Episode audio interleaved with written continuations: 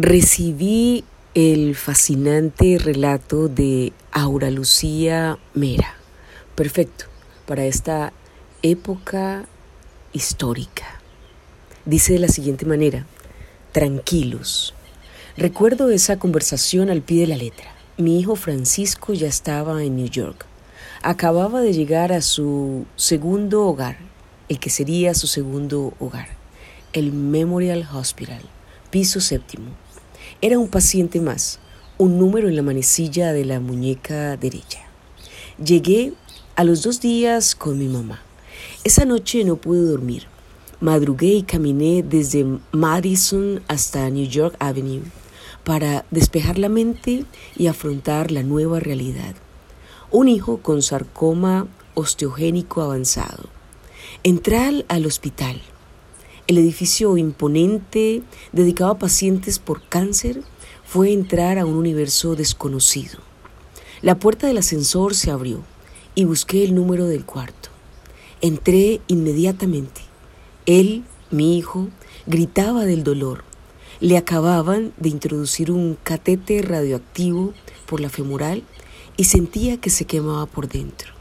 Su carita adolescente, bañada en lágrimas, su respiración agitada por la angustia. Lo abracé y lo acuné un rato hasta que se calmó. Nos miramos, lo acaricié. La primera pregunta fue definitiva. Mamá, ¿me voy a morir? La respuesta salió automática. Sí, tú te vas a morir. Yo me voy a morir. Tus médicos se van a morir. Tus amigos se van a morir. Todos los que ahora estamos vivos algún día nos vamos a morir. Pero mientras yo me muero y tú te mueres, Estamos vivos en la ciudad más sensacional del mundo y nos vamos a divertir y a vivirla tranquilo. Así se inició ese lento caminar por el dolor y la recuperación, con quimioterapia, sin ella, con cabello, sin él, en silla de ruedas o tratando de caminar con muletas, verano o invierno helado. Salíamos todos los días a visitar museos, a descubrir piedras preciosas. Contábamos las costillas de los dinosaurios, dábamos la vuelta en los lagos, caminábamos por el Central Park y cada noche, mientras las defensas se lo permitían, salíamos a ver una obra de teatro. Vivíamos. Ya sabíamos que algún día moriríamos, pero en ese momento estábamos vivos tan simple y tan complejo como eso. El ayer y el mañana dejaron de existir. Se produjo el milagro. El tumor se disolvió, creo yo, entre carcajadas, peleas y emociones ante las obras de arte. Ya New York no era ese gigante gris que nos devoraba, sino una ciudad llena de rincones, espectáculos, museos y gente adorable y solidaria. En fin, los recuerdos y anécdotas son infinitos. Pero recuerdo este momento simplemente para que recordemos que todos, absolutamente todos nos iremos en algún momento de este planeta, donde somos simplemente pasajeros. Nada ni nadie nos pertenece.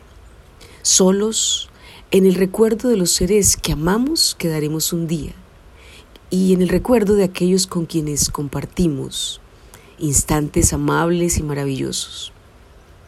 Unos pocos llamados inmortales quedan por los siglos en el inconsciente colectivo. Respeto, pero no comprendo la ola de pánico que envuelve a tantos. Sí, estamos aislados y confinados. Palabra terrible, pero estamos vivos aprovechemos para disfrutar este presente, que es el único que tenemos. Disfrutemos y aprendamos. Dejemos de andar desbocados en el tropel por las calles y los centros comerciales como robots consumistas. Estos días, para nosotros mismos, podemos convertirlos en la experiencia más enriquecedora de nuestras vidas. Dejemos de mirar las noticias con tanto morbo y terror. Dejemos de mirar al otro como enemigo embolsado, de discriminar a los médicos y enfermeros que están desarrollando su labor con profesionalismo, ética y calidad. Dejemos de espiar probablemente al vecino si estornuda, si tose, si nos ataca o no el coronavirus. Si fuese o no así, nos llegará otra enfermedad. Lo único que tenemos es el hoy. No lo desperdiciemos llenándolo de fantasmas y conjeturas a veces irreales. Todos tenemos nuestro día señalado desde el instante en el que salimos por las buenas o por las malas del útero de mamá. Estamos ya programados para un día irnos. Todo lo demás es un paréntesis. Soles y atardeceres, aire y agua, plantas y alimentos, capacidad de amar. Por más longevos, no duraremos más de un instante. Disfrutémoslo. Está en nuestras manos. Sobre todo, dejemos de odiarnos, de odiar la humanidad. La verdadera pandemia de la humanidad es el odio que llevamos en el ADN. Es lo único que nos une, muy a mi pesar.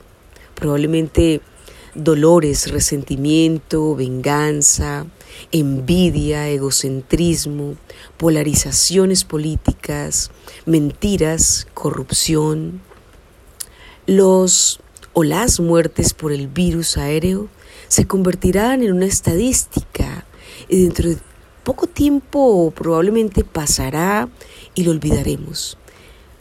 Pero seguiremos asesinando líderes sociales, probablemente quemando oleoductos, calumniando a nuestro vecino y amigo, envenenando mentes, robando y no solo físicamente, también robando tiempos, espacios, sentires, haciendo trampa en lo que podemos. Esta es nuestra enfermedad, la real pandemia.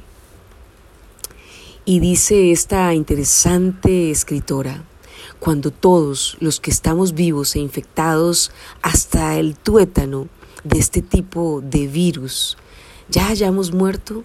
Ojalá, dice ella, Colombia y yo anexo el mundo entero, tenga una nueva generación, no solo libre de coronavirus, sino con el corazón abierto a la generosidad, la honestidad, la ternura y el amor.